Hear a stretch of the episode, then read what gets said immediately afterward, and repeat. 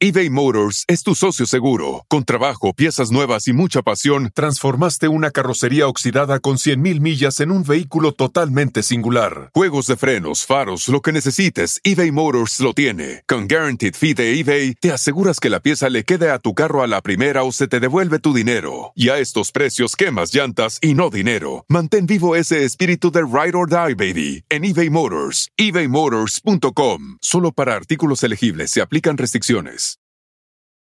Cuando tu espacio contiene la duradera fragancia perceptible de Airwick Vibrant Essential Mist, buscarás más razones para tener invitados, desde cafecitos con las comadres hasta cenas con los suegros.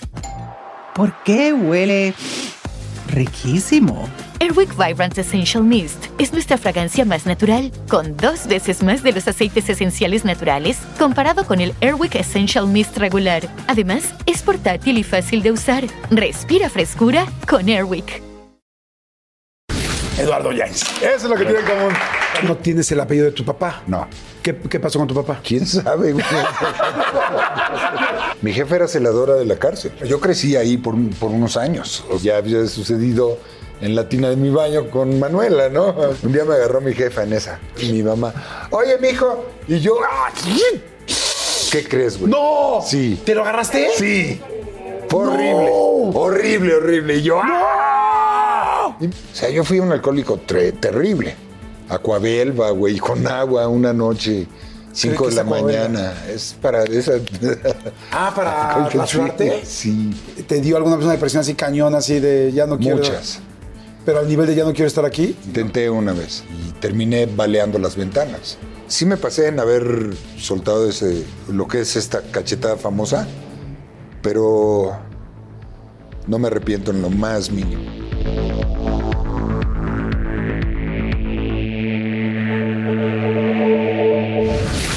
¿Cómo están? Un episodio más. Y bueno, no saben cuántas ganas tenía de platicar con mi invitado de hoy. Verdaderamente tengo tantas dudas, tantas ganas de platicar, tantas ganas de conocerlo.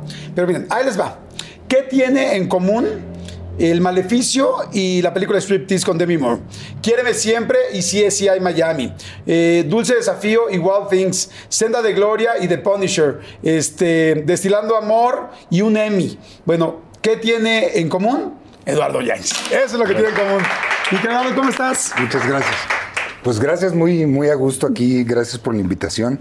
Pero antes de que entremos en materia de Eduardo Yáñez, Ajá. felicidades por tu libro ¿Qué hubo con aquellito? ¿Qué hubo con? Es que hablaba mucho bueno, pero es que como dejas ahí el... Sí, el, el con, exactamente. El que el primer que hubo era, hablaba mucho de sexualidad. Ajá, ajá. ¿No? O sea, te felicito porque eh, tú que estás en esta carrera y que somos tan juzgados siempre los que nos dedicamos al entretenimiento, el escribir un libro que difunda todas las inquietudes de la juventud, de chavos de la pubertad sobre todo, Claro. es algo muy atinado. Ah, gracias, amigo. Pues te agradezco mucho. Yo dije, capaz que tú aprendiste. Dice, si ahorita me dices, yo aprendí algo de sexualidad, con ese libro", digo, güey. No del libro, No, yo puse, yo información en un Ferrari, está chingón. Porque, pues digo, yo soy un Renault 12, ¿no? Oye, Lalo, no sabes qué gusto me da poder platicar contigo. Saludos a todos. Bienvenidos. Va a ser un episodio bien, bien, bien interesante.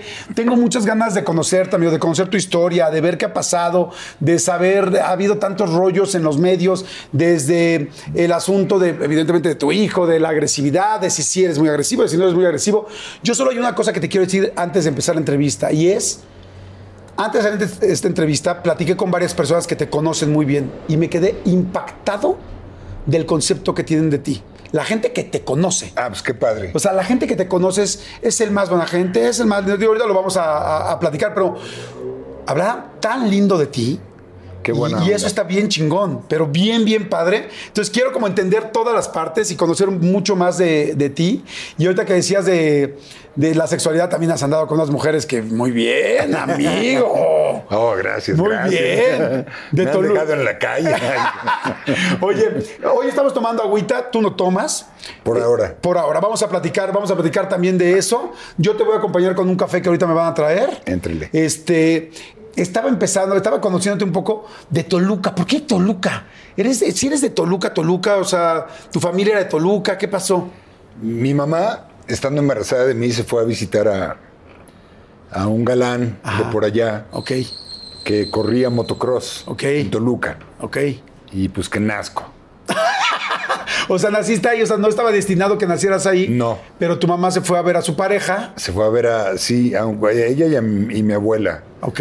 Fueron a ver a este tipo que corría motocross. Y este, pues nací. ¿Cómo te llamas completo? Eduardo Yáñez Luébano. Luébano. Como mi mamá, María Eugenia Yáñez Luébano. Ok. O sea, no tienes el apellido de tu papá. No. ¿Qué, qué pasó con tu papá? ¿Quién sabe, güey?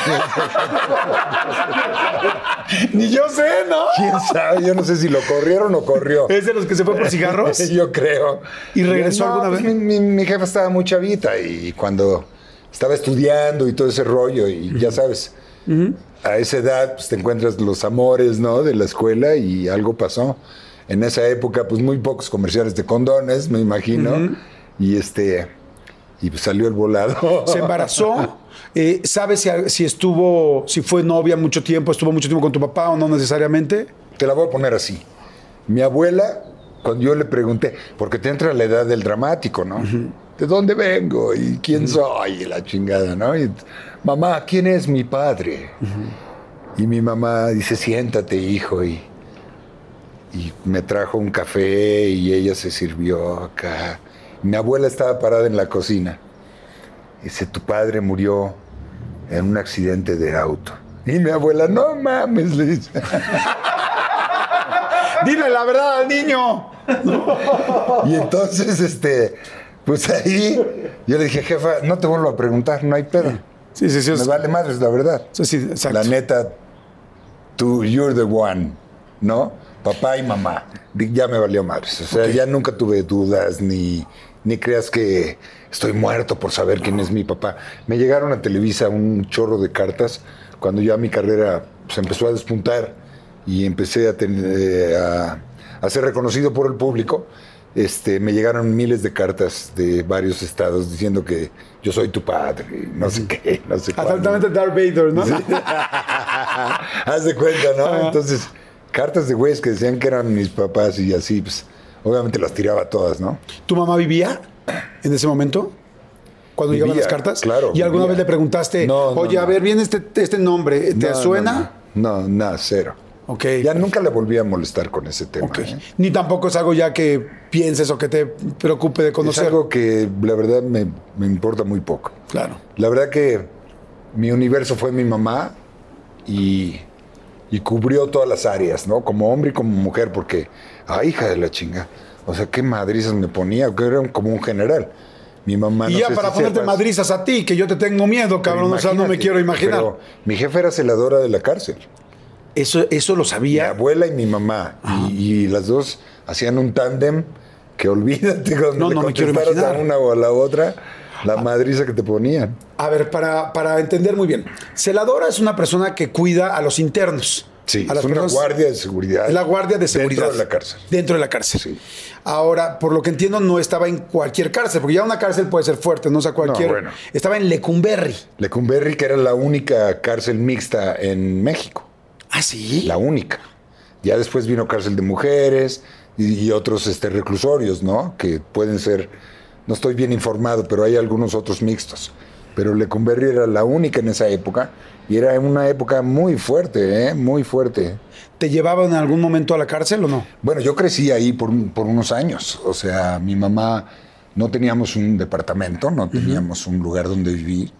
O sea, vivían en Lecumberri. Había como. Ok. Entonces era, mi mamá trabajaba 48 horas por 8, Madres. 8 de descanso y 48 ahí metida. Y este, pues me llevaba a mí. Mis otros medios hermanos vivían con mi abuela.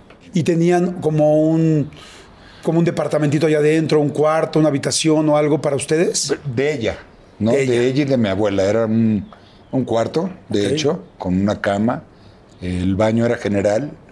Y este, nada más, era como una celda, pero habilitada de una manera diferente, ¿no? Ok. Eh, ¿Cuántos años tendrías tú?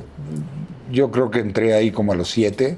Ah, y como a los 12, ahí me operaron de las anginas, ahí, ahí me vio mi primer psicólogo, que era mujer, por cierto. Eh, ahí debuté como actor con aquella de Martí, Cultivo una rosa blanca en junio, como en enero. para los presos el Día de los Padres y para las presas el Día de las Madres. Esas fueron mis primeras apariciones en público, ¿no? Por decir así. Sí. ¿Tú, podías, ¿Tú veías a los internos o no? Claro, había un cuate que nunca me voy a olvidar de él. Eh, Raúl era un cuate que había matado a su. había golpeado a su esposa de una manera salvajísima y matado al amante de su esposa. Él era cinta negra en karate. Entonces estaba preso por asesinato. Y él me subía a sus rodillas y me contaba cuentos, me enseñó a jugar ajedrez, me enseñó a jugar damas chinas. Otro ser humano de aquel que acusaban, ¿no? Porque mi mamá era la que me decía, ese güey, pero él le llevaba regalos a mi mamá, la pretendía. Un hombre guapo, alto, delgado. Nunca me voy a olvidar de, de esas gentes que yo comía en el comedor con ellos y todos se jugaban el quién iba a estar conmigo, o sea, ellos, pásame al pinche Lalo y pásamelo para acá, y para Maru, que tu hijo, que esto, que nada. Con mi mamá era Maru, Mario Eugenia, ¿no? Y mi abuela Virginia. Entonces la Vicky y la Maru, y también eran retranzas, les pasaban a los presos y a las presas cosas que estaban prohibidas, ¿no? Como cigarros, como, pues cosas prohibidas. Y mi jefa, pues ya sabes, acá, en los senos, ¿no? Se metía las cajetillas de cigarros. En ATT le damos las mejores ofertas en todos nuestros smartphones a todos. ¿Escuchaste bien? A todos. A los que toman juntas de trabajo desde el celular y los que las toman desde la comodidad de su cama. A los que nunca traen funda y a los que traen funda cartera. A los que se tardan dos semanas en contestar y a los que contestan con notas de voz eternas. A los influencers y a los que tienen su cuenta privada a los nuevos clientes y a los existentes. ATT le da sus mejores ofertas en todos sus smartphones a ti y a todos, porque conectar lo cambia todo. Las ofertas varían por dispositivo, sujeto a términos y restricciones. Visita att.com o una tienda para más detalles. Oigan, ay, me acaba de dar muchísima hambre, pero bueno, no, saben, de repente me entran así esos, esos hambrismos tremendos. Perdón si pudieron escuchar inclusive mi estómago, porque bueno, estos micrófonos lo captan literal todo. Pero es que estaba pensando en el McCrispy de McDonald's. O sea, ¿ustedes ya lo probaron? No, no, no, no, no. Es que, bueno, si ya lo probaron, seguro me entienden. Es un sándwich de pollo crujiente, jugoso y al mismo tiempo picante. ¡Ah! Viene con unos pepinillos deliciosos y te lo sirven con una salsita picante que está así en todo el pan. Uf. Y si lo pides con un Sprite, no sé por qué, pero se siente que pica todavía más. En serio, qué hambre me dio. Mejor le paro porque si no, no voy a poder seguir con la entrevista de hoy. Ustedes que pueden, disfruten de su McCrispy en McDonald's o pídanlo por el app desde sus teléfonos. Seguimos.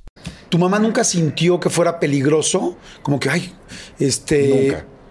Nunca. Con él no te acerques, con él tal, qué miedo, vente, agárrate Lalo. Nunca. Nunca. Mi mamá me caminaba con ella, para aquí, para arriba, para abajo, luego me dejaba con mi abuela, luego me dejaba con alguna presa y se iba a hacer su ronda, o luego yo me quedaba dormido en los brazos de alguna de ellas también, mientras mi abuela y mi mamá hacían sus rondas. Luego regresaban, la hora del café, la hora del dominó, la hora de las cartas, a dormir, ¿no?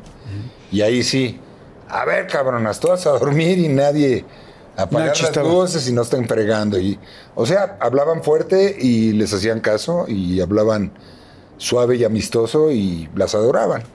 ¿Nunca sentiste algo de algún otro interno, hombre, solo, ver un niño vulnerable o algo así? No, de hombres nada. Al contrario, que te enseñan a boxear y que te enseñan a cómo defenderte y te empiezan a decir truquitos y cosas y no te dejes y cuando crezcas y esto y aquello. De hombres nunca, de mujeres pues más bien yo me empecé a fijar en las mujeres, ¿no?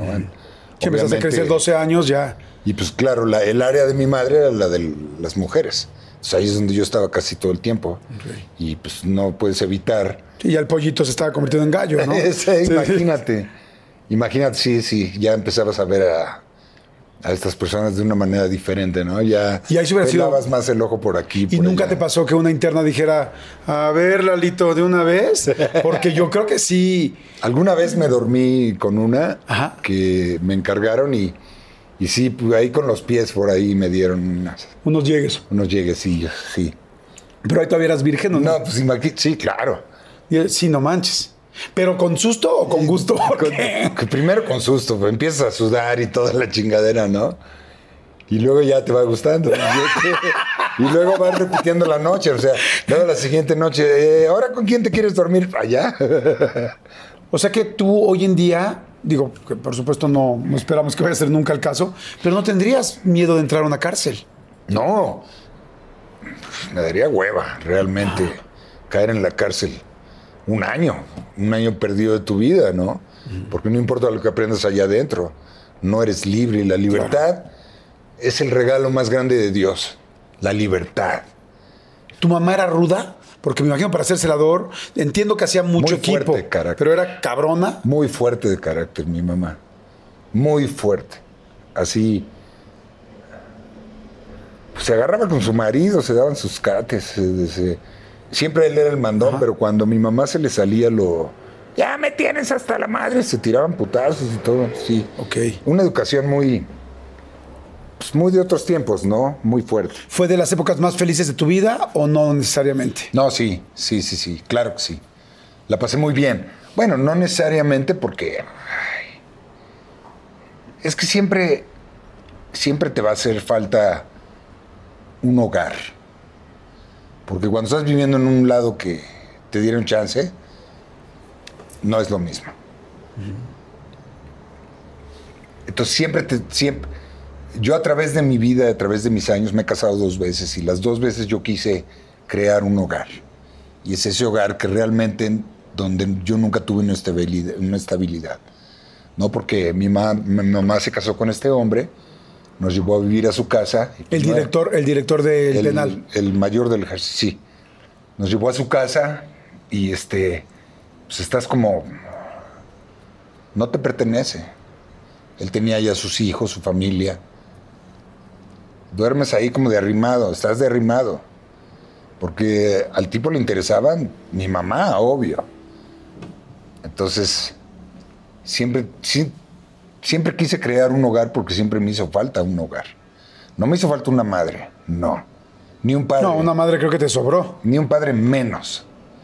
Pero sí me hizo falta ese. ¿Qué es? Calor. Sí, ese hogar, ¿Qué esa es Eso que cercanía, acabas de ese- respirar.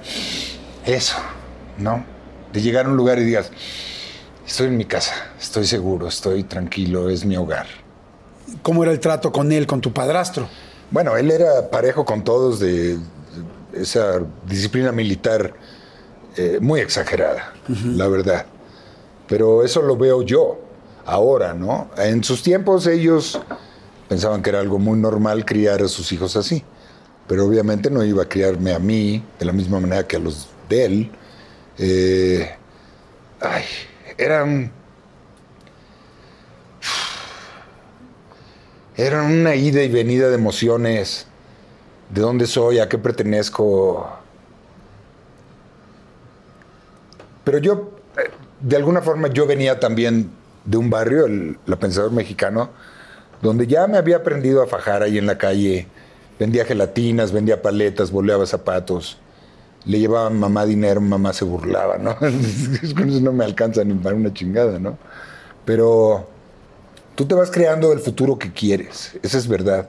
No importa que no tengas dirección, pero tienes algún sentido de, de, de que de ambición. La ambición no siempre es material. Eh, quizá quieres ser como el que ves en la televisión. Quieres ser como el Superman que vuela y salva a todos. O como el papá que tenía una casa, o la familia que tenía un hogar, que era lo que tú, A lo eso que más deseabas, ¿no? Quieres tener una mesa con una madre, un padre, los hermanos, todos conviviendo al mismo nivel. Y eso nunca lo logré, eso nunca lo tuve. Entonces, no es que me duela recordarlo, sino me pone en...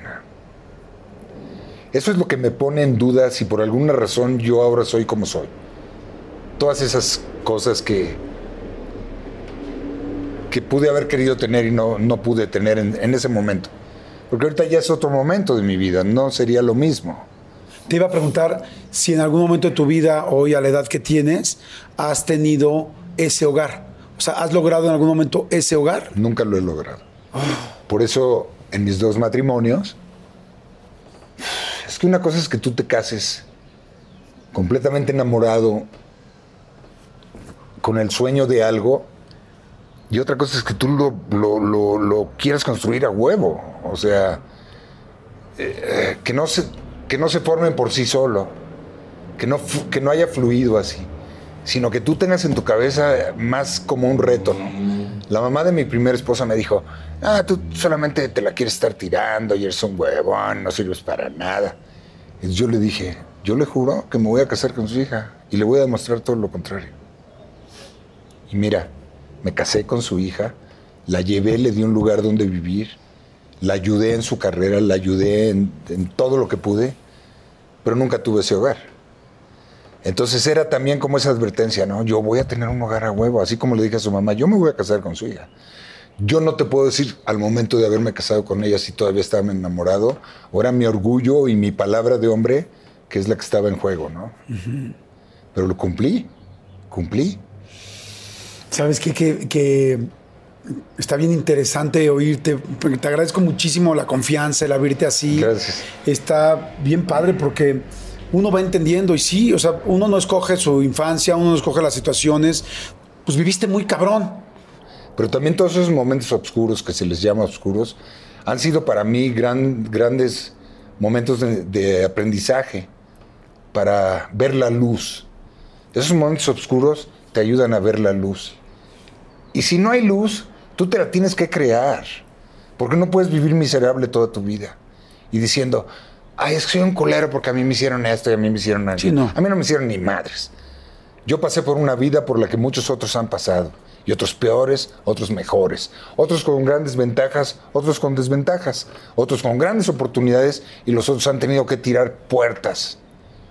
Así es el pedo. Yo estoy muy agradecido con todo eso. Porque cuando encontré esta carrera que amo tanto, me ha ayudado tanto a representar mis personajes. Porque cuando te hablan de las vivencias los maestros de actuación, puta, sí que quizá no tuve las escuelas de actuación necesarias porque yo me fui puliendo con el tiempo. Es, eh, es esta vida que, que me da eh, ese ímpetu y ese talento para poder interpretar hasta ahorita todo tipo de personajes, con todo tipo de sentimientos. Hace rato platicabas de tu primer matrimonio Sí. y que le dijiste a tu, a tu ex suegra, ¿no? Sí. Yo me voy a casar y no nada más es calentura, yo No soy, un hombre- vago. Oye, pero es- leí algo que, que tú cuando conociste a tu mujer, a tu primera mujer, este, te encantó que tenía el ojo claro y que era güerita. Ah, Norma. ¿Tú dónde trabajabas cu- cuando en conociste a una Norma? tortillería. Tú trabajas en la tortillería. Sí. Y entonces ella vivía en la colonia. Sí. Ok. Y fue a comprar. Ok. ¿Y cómo te la ligaste? Cuando llega, le diste medio kilo más. ¿o qué? Ella vivía en la Merced. Ajá. Me acuerdo que de ahí pues, me dio su teléfono. ¿Tú te acuerdas de esos teléfonos alámbricos? Claro. Que si no estabas en tu casa, pues perdías la llamada Claro. y no había que mensaje, deja mensaje, ni, ni Claro. madres, ¿no? Entonces me la pasaba yo pegado al pinche teléfono y ya sabes, escondido debajo de la escalera, porque era un teléfono en la casa, uno arriba y uno abajo. Y entonces llamadas para el mayor, llamadas para sus hijos, llamadas para las hijas. Y, y yo ahí a ver a qué hora me llamaban, ¿no? No pensé que fuera a marcar. ¿Cuánto tiempo se tardó en marcar? Una semana. Ay, güey, se dio a desear, ¿eh? Más o menos. Se cotizaba Normita. Y ahí voy, este, para verla la primera vez. ¿A dónde? A la Merced. Y dije, ah, chale, chale, chale. Acá en la Jardín Balbuena tenemos más acá, ¿no? Sí, tenemos más nivel, ¿no? Más nivel, ¿no? Pues acá. Entonces, ¿cómo que Sí. a la Merced? Claro. ¿Cómo que a la Merced? Pero por la, por la de los ojos verdes a huevo. Sí. Sí, sí. claro. Sí, Yo también hubiera ido a cualquier lugar. Sí, sí, sí. Y entonces este, llegas. Así empezó nuestro noviazgo. Cuando tú llegaste con Norma, tú ya, ya, ya, no llegaste virgen, ya. ya no, había- pues ya había tenido algunas peleas. ¿Ya? Este, ¿Te acuerdas de tu primer pelea o no? Fue eh, mi primer pelea. Fue una compañera de la escuela y nos metimos al, al canasto de, de la ropa sucia. ¿Así? Ahí estábamos escondidos. sí. Porque todos íbamos a hacer la tarea en una casa y luego a alguien se le ocurrió que jugara a las escondiditas. ¿En parejas? Ajá, y ahí nos fuimos a esconder. Ok. Y bueno, sucedió por primera vez aquello que ya había sucedido en la tina de mi baño con Manuela, ¿no? Por supuesto. Un día me agarró mi jefa en esa. ¿Te No, cachó? Es- esto que sí que nunca lo he contado al público, pero está, ahora lo veo muy gracioso y hay que contar. Yo estaba en el cuarto de televisión viendo la tele, whatever, señorita Cometa, ¿no? Y es aquí, y tú jugando con Chivigón, ¿no?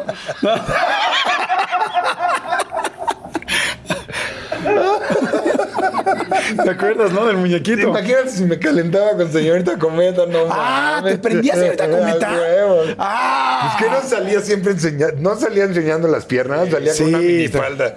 En Y- esa y época- estás solo en el cuarto de la tele y estás por acá. Y, Ah. y ahí, güey, ahí, ¿qué pasó? ¿Qué pasó? Y la varita mágica, ¿no? Y empiezas, ¿no? Chin, chin, chin.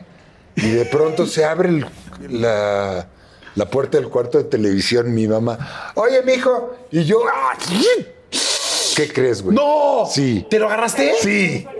Fue horrible. Horrible, horrible. Y yo, ¡ah! Y mi mamá, pendejo, cochino, y unos madrazos. Y, ¡ah! y yo gritaba, yo gritaba del dolor de aquello, güey, no mames. Y mi jefa se, de- de- macaneándome porque, pues, ah, güey.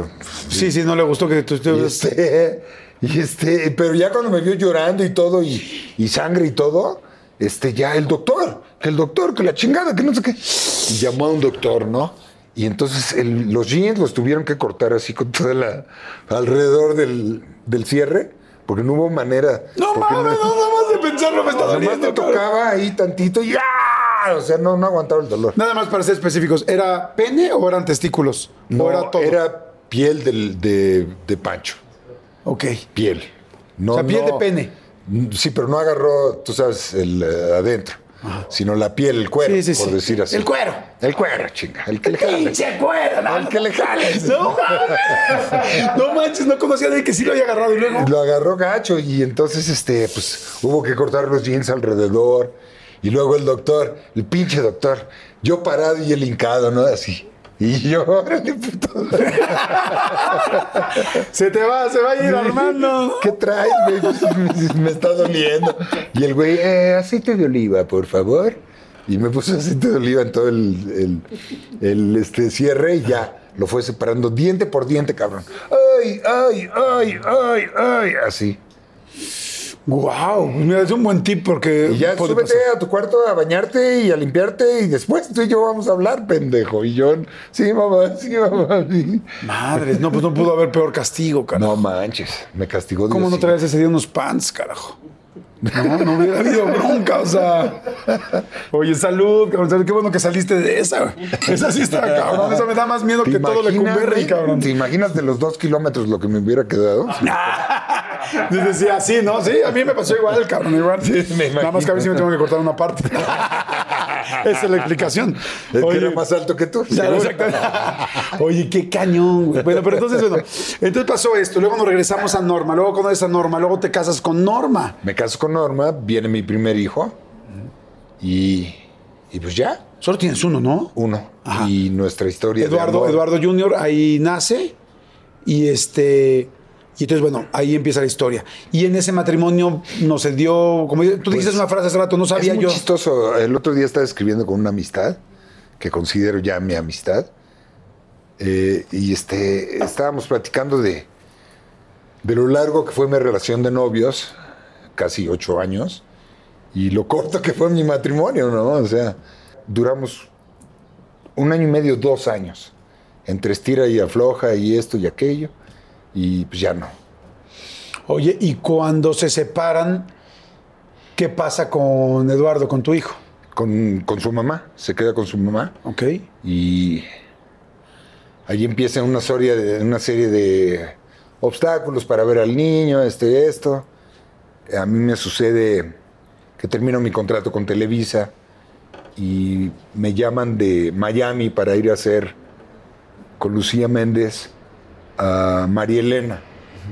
Lo consulto con el que considero que fue mi padre, Ernesto Alonso, y me dice, vete vete de aquí porque tu vida es un desmadre. Yo andaba ya muy pesado en el alcohol, en el fracaso matrimonial. eh, Televisa en ese momento no, no, me, no me firmó otro contrato. Y este, estaba como es, todo feo. Y me fui a Miami. Y ahí tu hijo tenía pues poquito, como dos Tres años, años. tres años. Ok. Me voy a regresar un poquito antes. ¿Cómo empiezas a actuar? O sea, ¿cuál fue tu primera actuación tal? Este, creo que, que, Fue- que- que- supliste a alguien, ¿no? Eh, sí, en teatro experimental. Yo empecé como actor en teatro experimental, allí en el Politécnico. Ajá.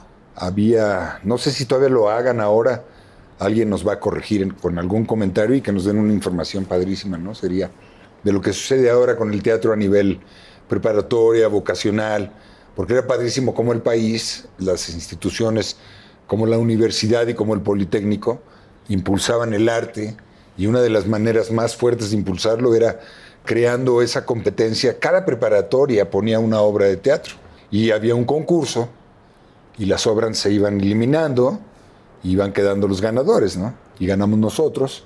¿Y tú ya eh, tú eras actor No, de la obra? Yo era jugador de fútbol americano. Estaba en la obra porque un, un chavo de, de, de la obra se enfermó y como nosotros íbamos, salíamos de un juego de americano y había una tarima ahí en el Politécnico y ahí estaban ensayando, no, que tú, que no sé qué, y se gritaban y se decían, ay, güey, nos quedamos ahí. Éramos como cuatro jugadores, ¿no? El Víctor, el Pedro, el güerito y yo. Nos quedamos así con pendejos. Y este, ay, pues te fijas en las chavas, es la verdad, Claro. ¿no? Y- Ahorita yo, claro, sí, Sí, entonces- es la verdad, ¿no? Claro. Y hasta que se enferma uno de los chavos y nosotros no sabíamos ya la obra de tanto es, ver tanto ensayo y, y, pues me tocó sustituir a uno de los chavos. Pero el director dijo, ¿quién quiere sustituirlo? ¿O te dijo? Sí, ¿a quién nos ayuda? Y no sé qué, y todos, eh, yo, yo, pues, a ver, güey. El pelos, a mí me decían el pelos. Y este, y empecé a hacerlo hasta que regresara ese hombre y no regresó. Está muy bien. ¿no? Y se estrena, y estrenamos, y sucede todo esto que ya te dije.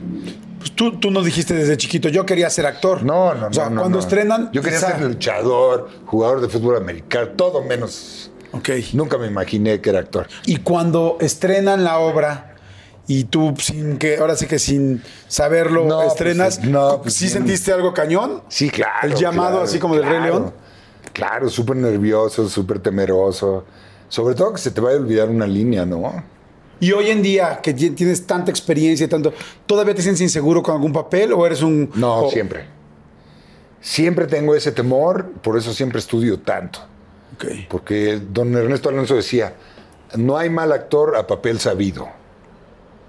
Entonces, yo lo que primero hago es memorizar como un loco y asegurarme que no se me va a olvidar una línea. Ok. Y ya después voy adoptando actitudes, eh, tics, eh, caminadas, movimientos, expresiones. eh, eso se va adhiriendo, ¿no? Con el ensayo, con el ensayo. Yo soy mucho de grabarme, yo soy mucho de hacerlo en el espejo, mucho de grabarme y verme y decir, chingada, está de madre esto. Y volver y volver y volver y volver. No, ya una vez que me comprometo con un proyecto, es toda mi vida y todo mi tiempo. Entonces... Y cuando haces un personaje, si eres de los que te clavas mucho con el personaje o Sí. te puedes salir de volada del personaje? No, no, no, yo no soy tan elevado, no. Yo me clavo, me clavo y soy, soy, soy hasta que acabo con ese proyecto y todavía me cuesta un par de meses de quitarme esa, ¿Ah, sí? esa piel, esa, esa otra persona. Me cuesta mucho, mucho trabajo adherirla y luego quitarla. Ok. Sí, y yo he visto, yo no me daba cuenta de esto, ¿sabes? O sea, yo no sabía que yo me involucraba tanto, hasta que me fui dando cuenta por el comportamiento de las personas que me rodean. Cambiaban conmigo, depende del personaje que yo estaba haciendo. Cambian conmigo. Por ejemplo, cuando, Ah, qué interesante. cuando hice Corazón Salvaje, que sea Juan del Diablo, Ajá. bueno, ni mis perros ni mis gatos se me acercaban. ¿En serio? Y estábamos en la cocina todos, ah, que sí, que la chingada. Y de pronto uno se va, otro se va. Cuando me daba cuenta estaba solo. Y me iba a la sala y ahí estaban todos. Y me sentaba. "Ah, grr, grr", y se empezaban a ir todos. Por pura... O sea, sí lo traes, o sea, agarras el Sí. personaje y de alguna manera, quizá con cosas más leves, lo estás haciendo constantemente. O tu energía. Cuando se termina un proyecto, todos, ¡guau! Ya acabamos y la chingada. Y a mí me da una tristeza, me sumo en un vacío. Y ahora qué, qué pedo? O sea, ¿ahora qué voy a hacer? ¿Ahora quién soy? Eh, eh, y a menos que llegue otro proyecto rápidamente,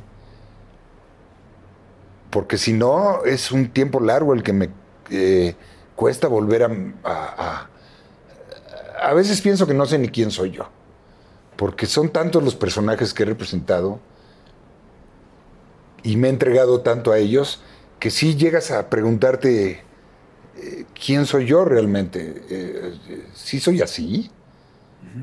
¿No alguna vez le dices palabras a una mujer que te gusta o que amas que vinieran de algún hermoso diálogo que la escritora escribió?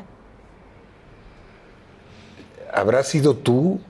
Si eras tú o estabas recordando tal o, escena. O fue aquel personaje que por el afán de conquistar a esta persona eh, recurres sin querer a eso.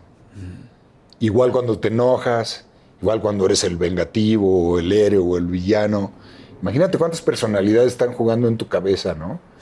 Dime tres características muy positivas tuyas de cómo es Eduardo Yáñez y tres características muy negativas que dices, puta, aquí sí soy terrible en esto. El temperamento negativo, porque no soy una persona que analice las cosas antes de explotar, sino que por alguna razón exploto.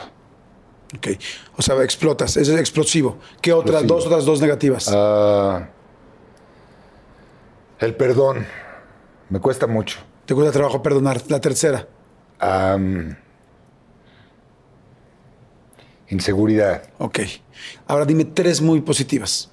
Soy real, real y claro como el agua. O sea, es un cuate muy honesto, muy derecho, muy transparente. Muy trabajador. Muy trabajador. Súper, súper, súper exigente. Soy muy exigente en- en- eh, conmigo mismo, en mi trabajo. Muy, ¿Exigente o trabajador? sí, muy claro, ¿Cómo muy trabajador, muy perfeccionista y Y pues, ah, me gusta, soy muy dadón. dadón como dadón. De- me gusta dar a la gente que ¿Estamos hablando de sexo o estamos hablando? No, no, bueno, Ah, también. también. o sea, te gusta ayudar a la gente. me gusta, no es ayudar, yo nunca lo he visto como ayudar. Lo he visto como que algún día tú tienes, otro no tiene, y órale, eres compartido. ¿no? Compartir. Esa es la palabra, ¿no? Eh, nunca, nadie está por encima de nadie más. Yo creo que todos tenemos derecho a un plato de comida, a una cama donde dormir, a, a la opción o la oportunidad de realizar un sueño. Entonces, cuando yo sea conducto de eso para alguien, me tiro, pero fácil ahí. O sea, siempre he sido así. Cuando yo salí del barrio y empecé a ser actor, mis compañeros me decían, no, que, ¿por qué esa pinche frasecita de que ya te subió? ¿A dónde te subió? ¿De dónde, ¿A dónde te vas a subir, güey? Tú vienes de donde vienes, no lo puedes negar. ¿A dónde coño te vas a subir? Entonces yo siempre demostrando que no era así, ¿no? Y nos volvemos a juntar, nos seguimos viendo y nos volvemos a empedar y, no hablamos más que las mismas pendejadas. Porque sí, pues hay que vernos porque hay un chingo que platicar. No hay un chingo que platicar. Volvemos a platicar de lo mismo, ¿no? ¿Te acuerdas ese touchdown cuando corriste y, y yo bloqueé y tú brincaste? Puta, ¿cómo no me voy a acordar, güey? Si cada que nos vemos hablamos de lo mismo. Y las novatadas, no, no, las novatadas estaban heavy. ¿Te hicieron alguna novatada fuerte una novatada buenísima que, que nos hicieron. Se llamaba tirarte del, del trampolín de 10 metros, ¿no? Pero te amarraban el, a una cuerda y una piedra, ¿no? Y No manches, es broma. Sí, ¿no? Entonces ¿Qué tienen ustedes con- parado, güey? Así, ¿qué onda con los jugadores de americano?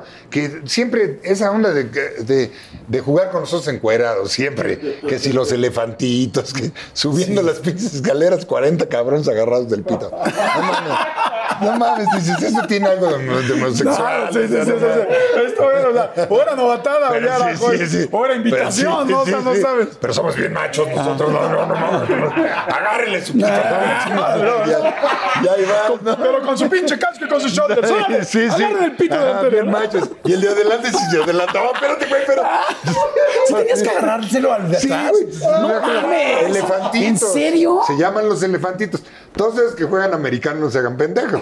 Porque si no se van a matar. Bueno, el otro era el de la cuerda. Espera, ¿no? espera, ¿cuántas veces hiciste esa novatada? Una vez, cuando me tocó No a decir que una vez a la semana, No, cabrón. una vez no. Oye, entonces agarraban, se agarraban los dos y así. A huevo. No sea puto, cabrón. A huevo ¿Cómo que no sea puto? A huevo o apito. Era de apito, apito, Oye, apito. pero ¿y cuántos caminaban? 40, 50 jugadores. No, no, no, pero ¿cuánto, cuánto? O sea, Subir las escaleras hasta el, el trampolín de 10 metros. Todas las- ¿Cuántos trampolines son? El de 3, el de 5 y el de 10, ¿no? hasta arriba. Hasta todos arriba, agarrados. todos Y agarrados. luego, pero me se amarraban y qué? Entonces ya, ya llegabas a la punta y entonces te amarraban el, con una cuerda. ¿Te lo amarraba alguien o cada quien se amarraba el suyo? No, te lo amarraba un este, el coach, el más rudo, ¿no? El más rudo. El que quería conocer los 41, Sí, ¿no? sí. El peor es que te lo amarraban, chinga. Y este. y Era, una- esta- era, era mecate o esta. Digo, no, es que yo no, ya una no. cuerda más delgada, como de cáñamo. No, no, cáñamo no. No, no, es cáñamo. De esas, no, de esas amarillas que son como, Era estambre del, del gato. Como así, así de, de larga. No, no, la cuerda. Ajá. O sea, te amarraban. Ajá. Se amarraba así. Ajá. Entonces te amarraban ahí y entonces el coach acá mirándote muy seriamente. Porque hasta ahí te quitaban la venda. Ya te paraban y te quitaban tu. La venda y este, ay, la pinche alberca allá abajo. Y este, de pronto veías tú aquel amarrado a una cuerda ahí enredada y una piedra, el, el coach, así con una piedra. Una piedra para cada quien, una piedra para No, todos. él, esa piedra nada más.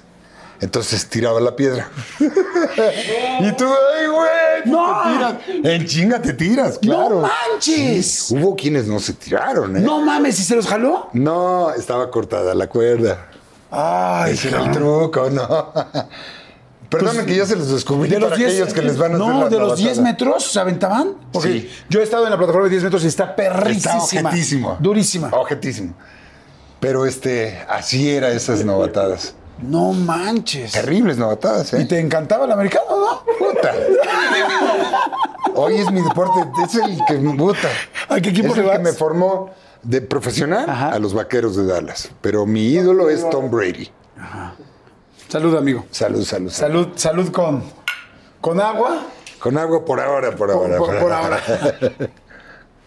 Oye, ahorita que estabas Porque, platicando porque de- además eso del, del chupe, ¿no? O sea, yo fui un alcohólico terrible. Y ahora no tomo, ¿no? Y me siento muy bien y, y me va mejor en el trabajo, obvio. Porque trabajar crudo es de la chingada, ¿me entiendes? Pero como alguna vez voy a volver a caer. O sea, me- un día me voy a poner un pedote, yo lo sé. Porque me gusta, me gusta el chupe. Me gusta más que no lo hago diario como lo hacía antes. Pero de que me va a gustar llegar el día que por alguna razón valga la pena, me lo voy a poner un pedote. Por eso digo, Pero, ¿y si te por pones- ahora, no soy hipócrita. Y si te pones uno, ¿no la enganchas? Porque eso es lo que Nel, da ya miedo. no. Ya no, Sí, o sea. ¿sí, sí te la- sí te has puesto después de que ya no tomas? Sí, pero ¿sabes qué he caído? Una botella de vino tinto. Ya caí. Hasta ahí. Y al otro día, pinche cruda, que ya dices, no vuelvo a tomar. ¿Cómo otra vez. empezaste el rollo de la adicción del alcohol? Es que está en la cultura. Está en todas las culturas del mundo. O sea, mi jefa alguna vez me compartió de su chupe. Mi jefa y mi abuela eran de cocinar con su cubita libre y su cigarro. Y órale, pásame esto y pásame aquello, el mole de olla, el arroz con mariscos, las milanesas con papas fritas. Ah, qué rico. Y las dos ruquitas ahí peleándose y hablando chingaderas de ellas y poniéndose un pedo bien sabrosote. Y de pronto mi jefa, a ver, mijito, chúpele aquí, pruébele. Y yo, ay, no, ma- no". me gusta, no me gusta. Y este, pero luego pasa el tiempo y a ver, el primer pedo que te pones con tus... A ver, nosotros los jugadores de americano, cada fin de semana era ponernos una peda. Y era terrible porque empezábamos muy chingones con Bacardí, ¿no? Y, este, y acabábamos con las anforitas esas de casi alcohol del 96. Ya quién sabe qué ron era. Ya, la que sea, ¿no? Se da a tempranas edades, o sea, en las escuelas los chavitos escapan y alguien eh, le dan una, lana a alguien para que les compre la botella en la, en la vinata que le prohíbe vender a los menores, la consiguen y se ponen sus pedos entre cuates. O sea, no es que alguien me hizo alcohólico o que yo eh, eh, sufre y sufrí por ser alcohólico, ni madres. Nos gustaba darnos nuestros tragos y meternos nuestros pedos. Mi problema vino ya después, ¿no? dentro de la carrera de la actuación empieza los problemas del amor, la soledad. Te tronaron, tronaste, te engañaron, Te tronaron, tronaste, la, la, la. Todas esas búsquedas y... Todas esas incógnitas de de por qué no tuve una familia, de que mi papá, y te haces el pinche mártir, ¿no? Y, y, a chupar, porque el chupe te transforma y te, te, hace sentir a otro nivel. Y, y entonces ya lo empiezas a agarrar diario. Primero eres muy intelectualoide para beber. No, no, yo me tomo nada más dos antes de dormir. O, o lo de la comida, me chingo mi... Y luego ya te va gustando y te va gustando y pues ya no es algo de la comida, es desde que te levantas, vámonos y te la sigues y ya en la noche cambias el trago. Y por cinco años estuve así, ¿no? Ya terrible hasta que acabé con Acuabelva, güey, con agua una noche. cinco de la mañana. Es para esa. Ah, para rasurarte. Sí. No. Sí, porque estaba tan pedo que no podía salir a la calle. Y buscando trago ya no tenía y con Aquabelva. Y ese, ya ves que cada quien tiene un fondo distinto. Ahí fue. Ok. Al otro día desperté intoxicadísimo y lleno de granos y rojo, las venas reventadas. Eh, y dije, ay, güey, este güey no es el que yo quiero de mí. Y ahí lo dejé. ¿Pero fuiste a terapia, a un grupo? No. Tenía un asistente que se llamaba Gerardo Ledesma, que me ayudó muchísimo con eso del trago. Y Lucía Méndez me ayudó muchísimo. Eh, estábamos en Miami cuando vino Yami y siempre voy a estar muy agradecido con ella. Y también mi segundo matrimonio que, que tuvo que ver un poco con esto, ¿no? Ajá. El alcohol es depresor. O sea, al principio te olvidas de las broncas o después y al otro día tienes la depresión tremenda. ¿Te dio alguna vez una depresión así cañón, así de ya no quiero? Muchas. Pero al nivel de ya no quiero estar aquí. Sí, de llorar y todo eso, de quererme suicidar y todo ese pedo, sí. ¿Y alguna vez intentaste algo que tuviera que ver con suicidio? Intenté una vez. No mames. Con una, una 45 que era de mi padrastro. Una Golden Cup. Imagínate, militar. Hermosa arma. después me la ¿Estabas solo tú? ¿Dónde quedó esa pinche pistola? Yo estaba solo en un departamento, en Polanco. Ok. Y terminé baleando las ventanas. ¿Cómo crees? Porque la verdad le saqué, o sea, la verdad me. Ya estaba ahí, en el momento. Y le saqué. Entonces me dio rabia y me desquité con las ventanas, ¿no? Y luego ya sabes. Gracias a Dios, qué bueno. ¿Te llegaste a poner la pistola en la cabeza? O no mames. Sí. ¿Te acuerdas así de, de ese segundo? Sí, claro, nunca lo voy a olvidar. Nunca lo voy a olvidar. Hay cosas en tu vida que te marcan. ¿Qué hizo que te quitaras la pistola de la boca? O sea, ¿qué pensaste? ¿Qué... Ahora pienso que fui valiente. ¿eh? Claro. Ah, en ese momento estaba frustrado, por, me sentí cobarde.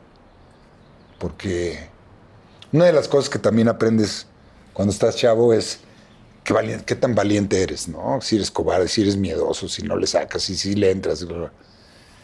Y pues en ese momento yo me sentí cobarde no pude concretarlo, pero a través de los años dije, pues, qué valiente quererme enfrentar a todo.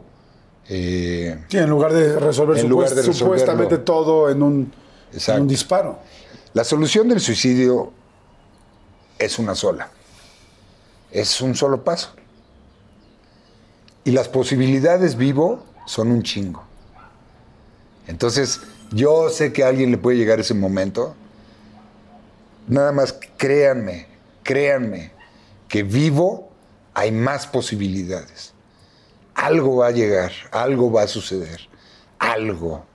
Pero si te das un tiro, Ya mataste toda posibilidad de todo. No. Entonces, no, es una sola salida cobarde. Porque sí, al final es eso. Es difícil después de que una persona está con problemas de alcohol, no volver a tomar, no volver a tomar una noche, por ejemplo, la noche cuando estás solo. ¿Cómo lo hacías? Hubo días que me- yo me amarraba, o Gerardo me ayudaba, me amarraban a la cama, no para detenerme de irme, pero sí tú sintiéndote amarrado, pues ya no te, ya no te quieres salir a las 2 de la mañana a buscar alcohol. O sea, le decías a un amigo, amárrame. Gerardito me amarraba, No manches. sí. Sí, porque una vez, alguna vez, 3 de la mañana me fui ahí a un, a un este, Una vinatería o un lugar, a los strip que ya existían. a los, a los tables. por una botella, ¿me entiendes? Sí. Entonces ya después yo dije, Nel, no puede ser así. Pues habla, habla esto mucho de tu entereza y de decir, lo quiero lograr. O sea, porque yo que he estado cerca de mucha gente con problemas de alcohol y de y adicciones de drogas, pues es muy difícil. Por eso generalmente dicen, pide ayuda, pide ayuda, pide ayuda. Pero tú agarrar y decir, yo solo me la libro aquí en la casa para no meterme más problemas porque los medios no se enteren y esto sea más grande y pierda mi carrera. Sí, muy difícil. Amárrame para que en las noches no me pueda ir y mañana llegas a la mañana y me desamarras. Puta, hacen falta muchos pantalones, hablando en serio. ¿eh? No, no cualquiera puede hacer eso. eBay Motors es tu socio seguro. Con trabajo, piezas nuevas y mucha pasión, transformaste una carrocería oxidada con 100.000 millas en un vehículo totalmente singular. Juegos de frenos, faros, lo que necesites, eBay Motors lo tiene. Con Guaranteed Fee de eBay, te aseguras que la pieza le quede a tu carro a la primera o se te devuelve tu dinero. Y a estos precios, quemas llantas y no dinero. Mantén vivo ese espíritu de Ride or Die, baby, en eBay Motors. ebaymotors.com. Solo para artículos elegibles se aplican restricciones. Algunos les gusta hacer limpieza profunda cada sábado por la mañana. Yo prefiero hacer un poquito cada día y mantener las cosas frescas con Lysol. Las toallas desinfectantes Brand New Day de Lysol hacen súper conveniente limpiar superficies como controles remotos, tabletas, celulares y más, eliminando el 99.9% de virus y bacterias, con una fragancia que lleva tus sentidos a un paraíso tropical. No solo limpies, limpia con Lysol. Es que o era eso o me iba a estar haciendo pendejo nada más. Porque eso de, o cortas las cosas o o eso de que hay de poquito a un poquito y que la chingada no acabas no dejando nada. Claro. Oye, vamos a hacer un refill, está bien interesante, me quedo pensando un chorro de cosas. Este, saludos a toda la gente que nos está viendo. Si les está gustando, por favor, denle like. Si les gusta todavía más, suscríbanse, es gratis y siempre lo será. Y gracias, muchas gracias por estar aquí. Vamos eh, rápidamente a refill y regresamos. Oigan, muchas gracias a Stara Suites, que son esto, pues esta cadena de hoteles boutique que están increíbles. Muchas gracias siempre por sus facilidades. Está chido, ¿verdad? Está, muy lindo. ¿no? Sí, está Ya muy padre. Me confesabas que aquí metes tus asuntos. Sí, sí, sí, sí. Por eso, porque está bien escondido. Entonces aquí voy como que. Entonces, ¿no? Stara Suites. Stara La- Suites. la- Las suites del no, asunto. No vengan reporteros, no. No, la verdad que está muy lindo. No traigas a la prensa, por favor. No, no, no traigas a la prensa. Aquí la prensa, no, por favor. no. Oye, mi querido Eduardo, qué padre, qué rico ha estado la plática. En serio, te tenía muchas ganas de conocerte. Gracias. No, este, no tenía el gusto. Y, y es padre conocer a una persona como, como es, ¿no? Todo, dónde viene, qué ha pasado, qué tal. Este, decías hace rato, escucho tu historia, digo, pues, pues, tiene mucha lógica de dónde, pues, o sea, que eres una persona adrenalínica, una persona que, que se acostumbró a vivir rudo. No sé si lo estoy diciendo bien. Digamos, ¿No? digamos que así fue, sí. Des- no rudo, sino un camino un poquito eh, lleno de piedras, ¿no? Y, y altas y bajas y todo eso. Claro. Pero no rudo como tal. ¿Eres de mecha corta? por lo que me imagino yo, lo que yo he visto. Yo diría más que de mecha corta, yo diría de mecha para adentro. Ya ves de, esos, de las palomas. No, no, no, no, no. Ese ya me está- No, no, ya ves las palomas. Cuando prendes una paloma, hay palomas de mecha larga. Ah, yo de- pensé que estabas hablando de, los, ele- no, de los elefantitos. De mecha larga, de, mecha corta y de mecha de para adentro. tú dices. Sí, o sea, de que eres muy explosivo. es que mira, O no, o me estoy equivocando, por eso te quiero preguntar. no, no, no, ah, como te, te dije hace rato, yo no soy una persona que que sea inteligentemente muy analítico en cuanto a mi comportamiento. Soy como me va en la feria. ¿Me explico? Yo obviamente salgo a la calle queriendo tener un día maravilloso. Soy un güey que canta, que cuenta chistes, que le hace bromas a la gente que está alrededor, eh, sentido del humor un poquito dark. Eh, pero cuando he estado en alguna situación demasiado incómoda, sí soy explosivo, sí soy explosivo. Pero no soy una persona que le falte al respeto a nadie o yo vaya a provocar a alguien. Nunca he sido el que canta broncas. Fíjate, de todas las veces que alguna vez tuve un pleito, ya sea en la escuela o, o en la calle o, o como haya sido, yo nunca fui y provoqué. Yo nunca fui e inicié. Nunca. Siempre siento que fui provocado y ahí sí, eso sí no me rajo, ¿me entiendes? O sea, me han dado, he dado, me ha tocado ganar, perder, pero nunca he dicho que no. Voy a, voy a- quiero tocar ahorita el tema de lo de la famosa cachetada y esto de los medios, que yo siento que también. Te quiero preguntar qué pasó, cómo te sientes tú, eh, si sientes que estuvo bien, estuvo mal, en fin. Sé que lo has sé que lo has comentado en varias ocasiones, pero yo quisiera como desmenuzarlo un poco con más calma y más a la persona y al ser humano. Pero para eso quiero empezar desde otra parte. Desde la parte en la que vives 10 años con Eduardo, tu hijo, ¿no? Tengo entendido que tu, eh, Sí. este, que, que su mamá se va a España, que tú te tienes que, no te tienes, que tú te quedas con él Sí. eh, 10 años y viven juntos. Aquí sé que hubo muchos, muchas situaciones que tampoco quiero repetir mil veces porque no es un, Él llegó a mí como a los 14, 15 años. una etapa muy Ya difícil, adolescencia. juntos.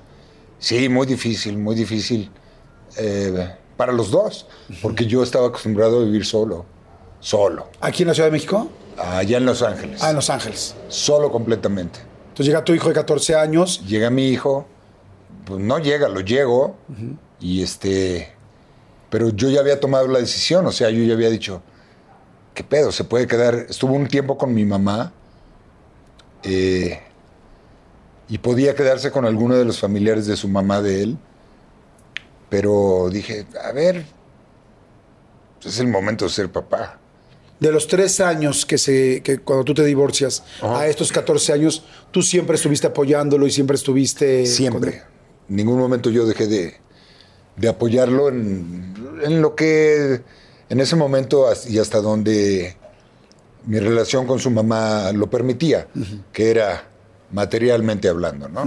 No tenía, te voy a confesar, no tenía él un padre con el cual pudiera eh, aconsejarse porque nos tenían casi prohibido hablar, no nos daban chance de platicar, eh, las llamadas telefónicas eran trucos. A tal hora le llamas y ella dice, ahora, ay, es que ahorita no está.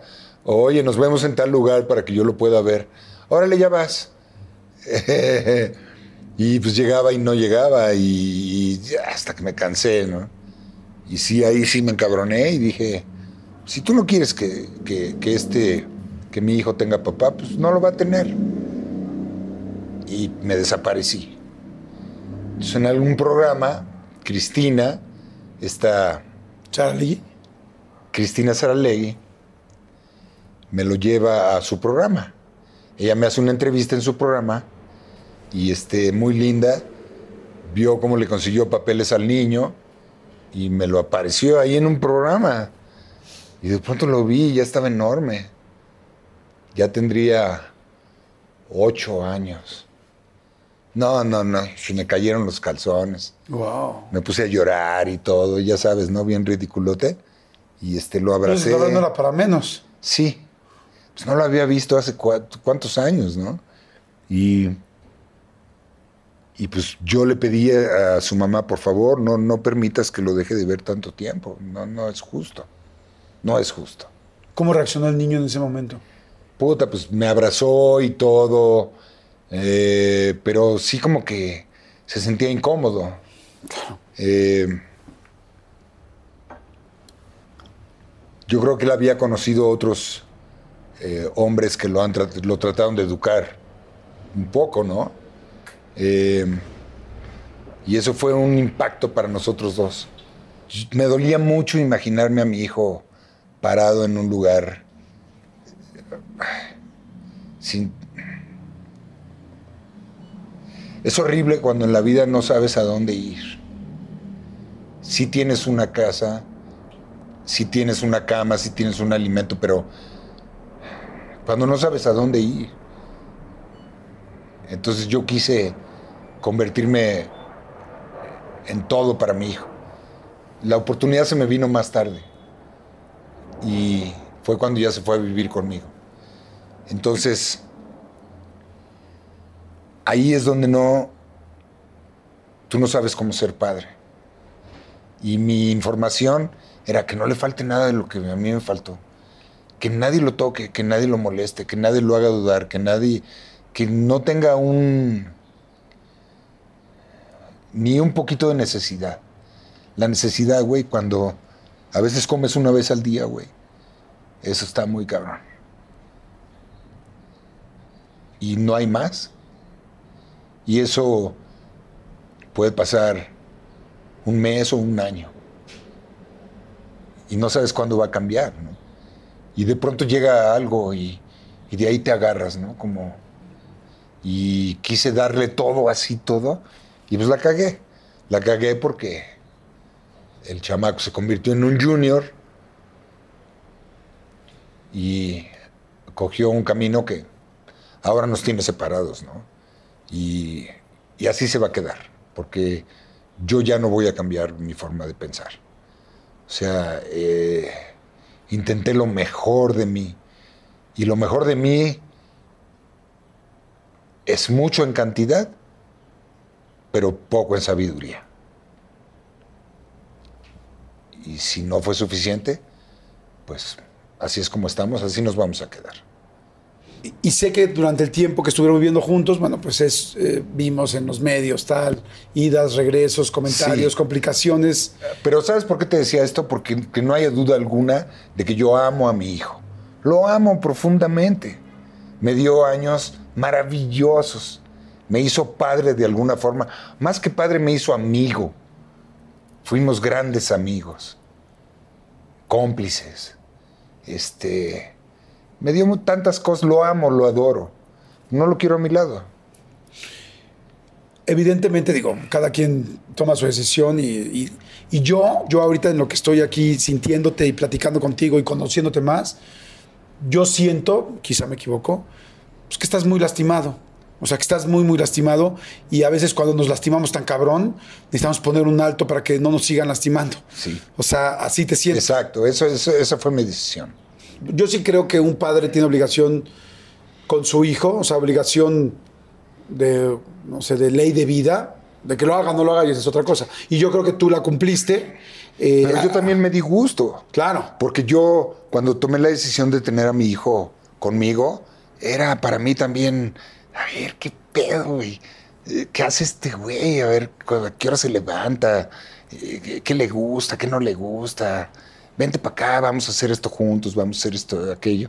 O sea, también tú estás eh, eh, disfrutándolo. Claro. Eh, no es de que, ay, qué pinche sacrificio. No, no, no. Pero bueno, es, es un sacrificio por un lado y por otro lado, porque digo, también el lugar y lo que tú has hecho y el que tú le pudieras dar todo lo que querías darle, pues tampoco fue gratis.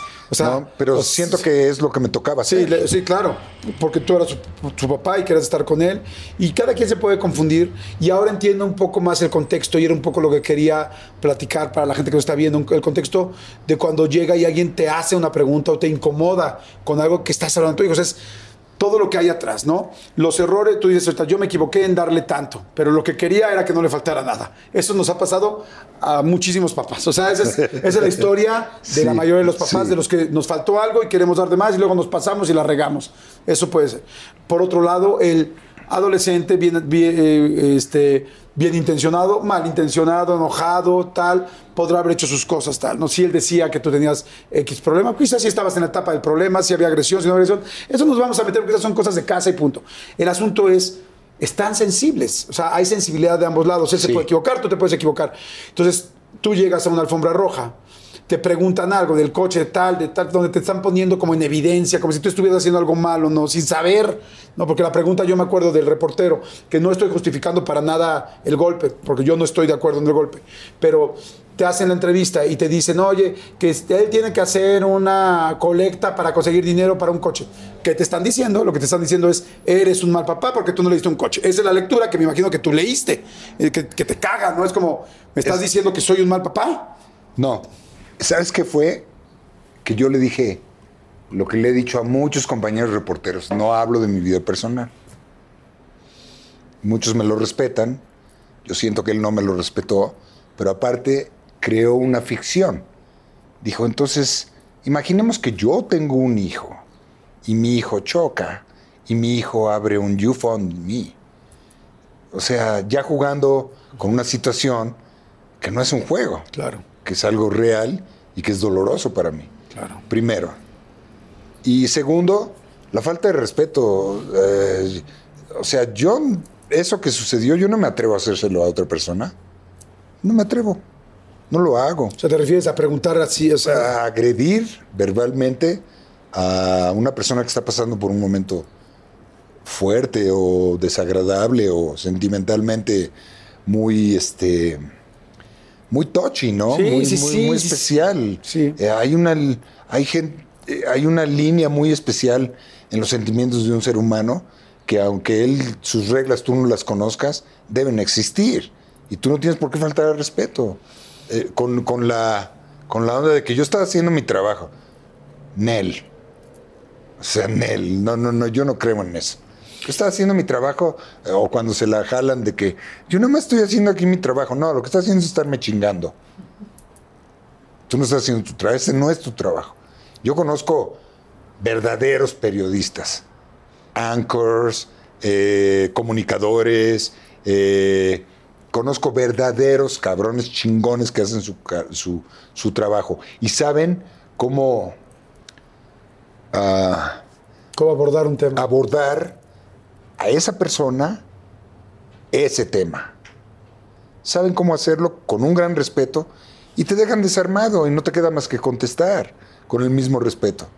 Pero ya te encueraron con una preparación, con un respeto a tu carrera y a tu persona, porque yo no soy ningún pendejo que empecé ayer, aunque tampoco se le debe de faltar respeto a uno que empezó ayer pero ya tengo 40 años trabajando, dándole mi vida al público y, viviendo en, ahora sí que en contubernio con la prensa y con esto y con ello. Y yo nunca he tenido la mayoría de las veces problema con ellos. De aquí también se destapó un Eduardo que yo no sabía que tenía adentro en contra los, eh, en contra los medios del espectáculo amarillistas. O sea, también me di cuenta de que ya eh, era, se había hecho una costumbre el sobajar al actor, el sobajar al compañero, la compañera cantante, eh, el sobajarlos y, tratarlos de, de cualquier cosa para quedar ellos bien con el público, que eh, eh, según ellos ganan más dinero así, según ellos tienen más rating de esa manera. Yo no estoy de acuerdo, porque el periodista chingón sabe cómo formular su entrevista y obtener de nosotros lo que quieren, siempre y cuando sea de una manera... Caray, aquí he dicho cosas que no he dicho en otras entrevistas.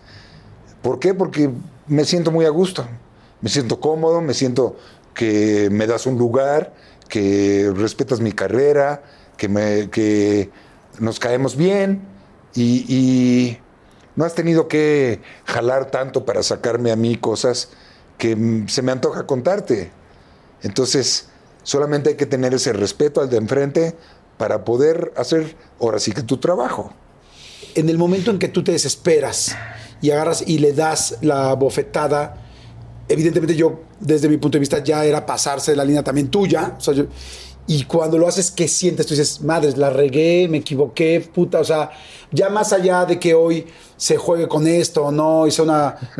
Ya, un, un recuerdo es como yo con los números, ¿no? Que me equivoqué con Big Brother con los números y ya soy el más pendejo de las matemáticas de toda la historia. Y, o sea, ya. Pero, o sea, ya es como un lugar común, ¿no? Sí. Hoy con Eduardo Yáñez, el rollo de la bofetada, pues ya se- será en unos momentos muy serio, en unos momentos ofensivo y en otros momentos de risa. Pero en el momento que tú se la das, ¿qué sientes? Dices, me pasé, ¿no? ¿Qué pensaste No, después? no, yo ya estaba en negro. Ok. En, en bye. Ajá. Y yo quería madrazos, o sea, yo quería. Si tu enojo adentro ya estaba Sí, full sí, sí. y tú te querías dejar ir. Porque traté y, y- y yo todavía pedí que fuera menos irrespetuoso. Incluso intento irme en un momento dado y él insiste, ¿no? Y, y pues ya, hasta ahí llegó. Llegó un momento, de- ya cuando baja tu tensión y lo que te lastimaron, piensas, ¿me pasé con él? No. Ok. O sea, dices, Lo primero que hice fue llegar a mi casa y, bueno, primero me quedé ahí. Estaba muy sacado de onda, estaba muy enojado. Y pues los que me habían contratado para ir esa noche, mi vergüenza era del tamaño del mundo, ¿no? O sea, tu vergüenza era en ese momento más grande con quien te contrató Sí, que con, eh, con el reportero. pues sí, claro. Ok. No, a él ni lo conozco, de hecho, creo que fue la única vez que lo he visto en persona. Nunca he hablado con él, ni lo he vuelto a ver, ni Entonces te quedas ahí preocupado Me quedo en la por- fiesta esta. Y dije, me voy, no me voy. Y dije, no, ¿por qué? Entonces entré y le dije a las personas de pantalla que, ¿sabes qué le acabo de cagar? Pasó esto. Y pues mejor ya me voy. Me dijeron, no, sí, tranquilo, cálmate.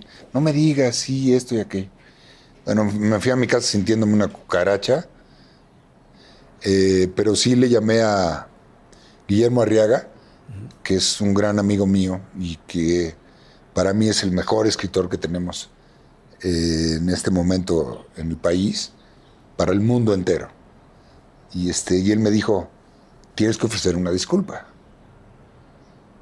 Y no hagas tantas entrevistas ni, ni te dejes llenar de, de, de media, ahora sí que de media, pero tienes que buscar un programa donde puedas disculparte por tu acción, porque no estuvo bien. Tú tendrás tus razones, pero no estuvo bien. Y eso hice, o sea, salí en este programa del Gordo y la Flaca Sí, con un enlace en vivo con ellos. a ofrecer un- una disculpa y, y that's it. Y eso fue lo que hice. Y, y sentías la disculpa, o sea, dijiste, sí, en esto, en esto me pasé, en esto no. Sí me pasé en haber soltado ese, lo que es esta cachetada famosa, pero no me arrepiento en lo más mínimo. Eh, cuando sucedió aquel rollo, un canal donde se han exhibido mis novelas por tantos años, que es Univisión, eh, en lugar de hablar conmigo, en lugar de hablar con este chavo, ponernos a los dos a platicar, qué pedo, a ver, eh, a ver, ¿por qué no se calman? Y esto pasó así, yo dar mis razones, él dar sus razones. En lugar de eso, lo que hicieron fue, para no quedar mal ellos y que yo fuera el logro, editaron mil veces esa, esa cuestión y me hicieron, decían cosas terribles de mí, terribles de mí, me hicieron un monstruo. Y entonces acá en México, que les encanta, copiaron todo eso y, y ya dieron por hecho que yo era un güey con problemas de iracundo y no sé qué y no sé cuándo. Caray, he tenido... ¿Cuántas producciones en las que he trabajado? Habré tenido una discusión tres veces en toda mi carrera, cuatro veces. Habré retado a un compañero a putazos una vez en toda mi carrera. Eso no te hace anger management. Eso te hace un ser humano normal. O sea, yo he visto otros güeyes que se, puta, se lamentan diario y se pelean diario. Eh, En el periférico, sale el periférico. Se le cerró no sé quién a no sé quién. Pata, se bajan y se rompen la madre. Y nosotros, no, vámonos, tranquilos. O sea, o sea no, no me considero un güey con anger management. Hoy en día, yo, porque yo sí vi de repente muchos medios ya atacándote, o sea, como buscando, chin- como buscando que te encabrones. Sí. Hoy en día te da preocupación cuando se te acercan a entrevistarte, como dices, "Uta", así como que dos metros atrás de tu cabeza dices, por favor, no, o sea, es, es tenso que te entrevisten porque dices, Sí ¿me es. van a querer chingar? Sí es. Sí se ha vuelto así. O sea, antes yo no tenía ningún problema de pararme a dar una entrevista. Y ahora la verdad me incomoda. O sea, prefiero hacerlo como tu caso, o sea, o yo pedirla, o que nos pongamos de acuerdo a venir a tu programa y este y ser entrevistado, porque obviamente yo estoy tomando una ventaja de esta entrevista. Me estoy promoviendo como cuestiones de salud que estuve pasando y que me mencionaron que yo tenía cáncer y que me iba a morir, otros que ya me había muerto.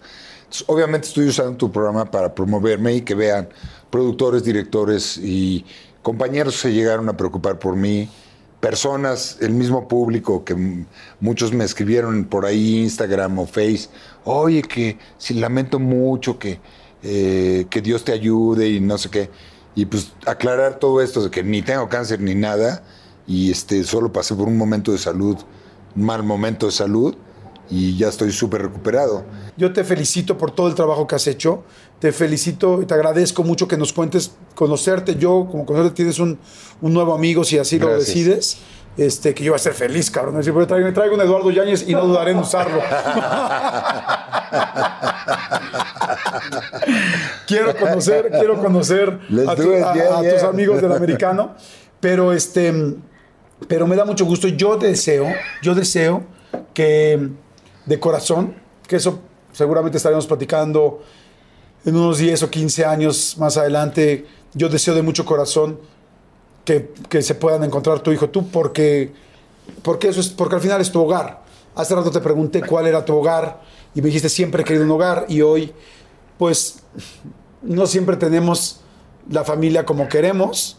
Hay buenos y malos momentos y sin embargo, pues, pues es lo que tenemos y, y estoy seguro Es lo que hay. Exacto, estoy seguro que el tiempo acomodará las cosas, tanto para él, para ti, y quizá ahorita, como tú bien dices, lo mejor sea exactamente como están, pero yo deseo de todo corazón, no porque se arreglen las cosas ni por ser romántico, porque, por- porque hoy que te conozco, tengo muchas ganas de que estés feliz. Y sé que lo has estado en muchos momentos de tu vida, pero, pero como me lo comentaste, sé que falta esa parte de hogar.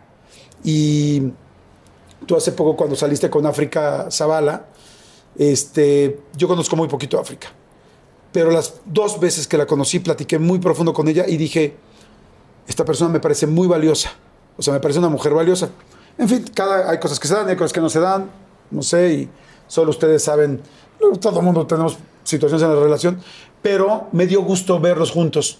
Y yo estoy seguro que tú vas a estar en un momento de tu vida con esa persona muy valiosa, que quizás es tu hijo, que quizás es un amigo, que es una pareja, no necesariamente tiene que ser una pareja, y vas a encontrar ese hogar que creo que te mereces, cabrón. O sea, porque si desde Oh, el día gracias. uno, si desde el día uno de tu vida el papá no está, nos toca vivir de tal o cual manera y, y tú te tienes que acoplar a lo que tu mami y tu abuela tienen en ese momento y así aprendes a ser feliz, a salir adelante y a darte cuenta que un gran consejo te lo da un interno sentado en las piernas diciéndote, mira esto, tal, tal. Yo creo que has vivido cosas chingoncísimas, pero creo que te mereces esa familia que, por la que has trabajado. Y tengo mucho, me causó mucha, una impresión lindísima tu mamá.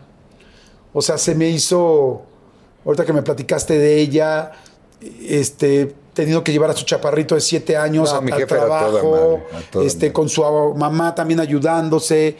Y sé que tu mami hace poco lamentablemente se fue. Sí. Y sé que para ti, pues bueno, ahora me queda más claro lo importante que era. Y sé que tuvo un momento complicado en Estados Unidos, en lo que tú trabajas en Estados Unidos, tal, unas personas que no, lo, Sí. no la cuidaron tan bien, lamentablemente. Eh, tengo entendido que perdió una pierna, le tuvieron que amputar una Un pierna. brazo. Un brazo, perdón. Un, un brazo, pero que después estuvo en un... Sí, la maltrataron, la maltrataban estos tipos que, que yo les pagaba para que la cuidaran, pues la terminaron mal- maltratando, robándole y, y así, ¿no? Y todavía estoy peleando eso, todavía estoy dando en ese pleito, que, que desagradable, ¿no? Pero eso es algo que sí voy a finiquitar porque, porque sí, Claro, te, te- te entiendo. sí. Y, y des- Y es mi mamá, ¿no? No digo, no, espero que no vayan a decir que qué pinche iracundo soy, ¿verdad? Por querer justicia para mi mamá, imagínate. No, no, imagínate, si, le- si cuidan mal a tu mamá, le sea, tienen que no amputar un brazo por esto, y tú además le estabas pagando para cuidarlo, pues digo, Qué iracundo, ¿no? claro, Este yo creo que tiene toda la lógica. Sí. Y, y después tengo entendido que, que se queda este, en un, me imagino que una casa de retiro. Yo la llevo a Cuernavaca, un asilo, las, las Maraqué, las, las maravillas, por favor, son buenísimos ahí para atender a personas mayores de edad, de la tercera edad, y este pasó sus últimos días, sus últimos años de lo mejor. Eh, ¿Te acuerdas cómo fue la última vez que la viste? Sí, de pelos. Nos pusimos a contar chistes eh, de esos que, que ella me contaba, muy inocentes de Pepito, cuando me contaba cuando, éramos, cuando yo era niño. Y, y recordó su época de, de cuando andaba enamorada de John Travolta y toda la música de los Bee Gees, eh, se la puse ahí en el teléfono y la pasamos muy bien ese día. No era un día que me tocaba visitarla, pero estaba grabando en Cuernavaca y, y este, pues me pegué el brinco ahí al asilo y, ay, ya veniste, que no sé qué, que no sé cuándo. Y empezó el desmadre y el cotorreo, ¿no? Y jajaja, jujuju, como dos horas estuvimos juntos ahí, casi tres. Me regresé a grabar y, este, y me fui a mi casa. Como a la media hora me anunciaron que ya había muerto. Ay, lo siento mucho, qué fuerte, caray. Es que en ese momento, ahora me cae. Ahora es que me cae un chorro que se haya ido mi mamá. Ahora es cuando más la necesito, ¿no? Más el tiempo. Cuando más pasa el tiempo y no está esa persona que estaba, te das cuenta que tomabas por descontado la existencia de, esa, de ese ser. Ahora que han pasado más meses, pues, entiendo que no está. Y es cuando más me duele quizá que no disfruté y no disfrutó ella conmigo, por ejemplo, mi carrera. Ya cuando yo fui actor todo fue de lejitos, aunque siempre me hice cargo de ella, pero todo era de lejitos, ¿no? Entonces, si alguna culpa tengo con mamá, es que no disfrutamos de cerca mi carrera como actor. Pero bien que me presumía ella con todas sus compañeras, ¿no? Y este, llegué a ir a hacer escenas a- al Torito, y ahí había dos o tres guardias que habían trabajado con mi mamá. Llegué a hacer escenas allá al norte, al reclusorio norte, y también había dos o tres ex compañeras de ella. Y se acordaban de mí, güey, de cuando ella me llevaba de chavito. Todas ya grandes de edad. Entonces, me duele que mi mamá, cuando yo ya me volví famoso y eso, pues no me disfrutó ese tiempo, ¿no? Pues qué lindo que, pudo haber sido así, como que quizá la vida te dio una gran oportunidad de despedirla, ¿no? Sí, fue maravilloso porque no me tocaba ir a verla. Y fui, todo fue alegría. No como otras veces quizá que se quejaba de esto, se quejaba de aquello, ¿no? O se acordaba de cosas o inventaba cosas. Ya mi jefa viajaba muchísimo, 83 años. Pero ese día fue muy especial. Ese día, yo no sé, parece que le habían inyectado algo porque traía la memoria perfecta, se acordaba de cosas, detalles, se, estuvo tan risueña, eh, atascándose de risa, albureándome, o sea, todo. La, pa- la pasamos como si hubiera tenido ella 40 años de edad. Quizá ella sabía que era la última vez que te iba a ver. ¿Tú crees? Pues la- el alma sí. Yo creo mucho que las almas saben cosas que el cerebro no. Yo digo que ese día Dios quiso que así yo la viera y que ella me viera a mí. Al final de cuentas, de tantos hijos, eh, yo, fui el último que vio, el que le quedaba también, y, yo pude estar con ella, a final de cuentas. Eh, me tocó a mí estar con ella. Una gran suerte. Pues eh, brindo de la manera más sana que se pueda brindar con agua. No hay más sano que esta chingadera. Pero, pero brindo por Maru. sí, por, Doña Maru. Porque te sacó adelante sola, este, que se ayudó de su mamá. Mi Otra abuela, vez- que fue maravillosa, un maravilloso ser humano. De Aguascalientes. De Aguascalientes, las dos. Pues yo, como te digo, me brindo por Maru, por, por Maru que supo hacer las cosas muy bien. Supo agarrar a su chavito desde cero, desde cero meses. Sí. ¿no? Eh, llevarla a su trabajo, combinar un trabajo que parecería el, el trabajo más complicado, el más peligroso y el más difícil para un niño, y supo hacerle ahí uno de los momentos más felices que tuvo, que, fuiste, que fue el que me comentaste. Sí. Supo en el ambiente más complicado hacer crecer a una persona tan exitosa como eres hoy. Gracias. Así es que salud por ella. Sí, sí, saludo otra vez. Salud por ella. Y este, muchas gracias. Gracias por platicar. Y a Doña Maru le mando muchos besos donde quiera que esté. Allá, jefa. Y a los del americano, Chúpale. sí quiero ir, pero sin novatada, por favor. Sí, sí, sí. Sí, sí, la próxima vez te invito. Vas a ver qué, qué grupo de, de chavos a, a toda madre. Gracias, amigo. Muchas gracias. todos realizados, recibidos en sus carreras, con familia. Es padrísimo ese ambiente. Qué bueno. Pues gracias. Gracias por toda la plática. Gracias por todo. Y gracias a ustedes por todas las semanas vernos. Gracias por estar pendientes. Suscríbanse, por favor. Vean todo lo nuevo que va a hacer este, mi querido Lalo. Vamos a, a este. Ahora te vas a Colombia. Ahora me voy a Colombia, a La Reina del Sur 3, tercera temporada. Y de ahí, pues lo que venga, ¿no? Claro. Paso y, por paso. Y me da mucho gusto saber que estás tan bien de salud y que estás tan a toda madre y que te vaya increíble. Gracias. Gracias, Gracias a todo tu equipo de trabajo también. Muchísimas gracias a todos aquí y a ti. Gracias, amigo. Muchas gracias. Nos vemos la siguiente. Nos vemos la siguiente. Y si quieren saber es la siguiente, pues pónganle play a la siguiente. Chao. Vientos.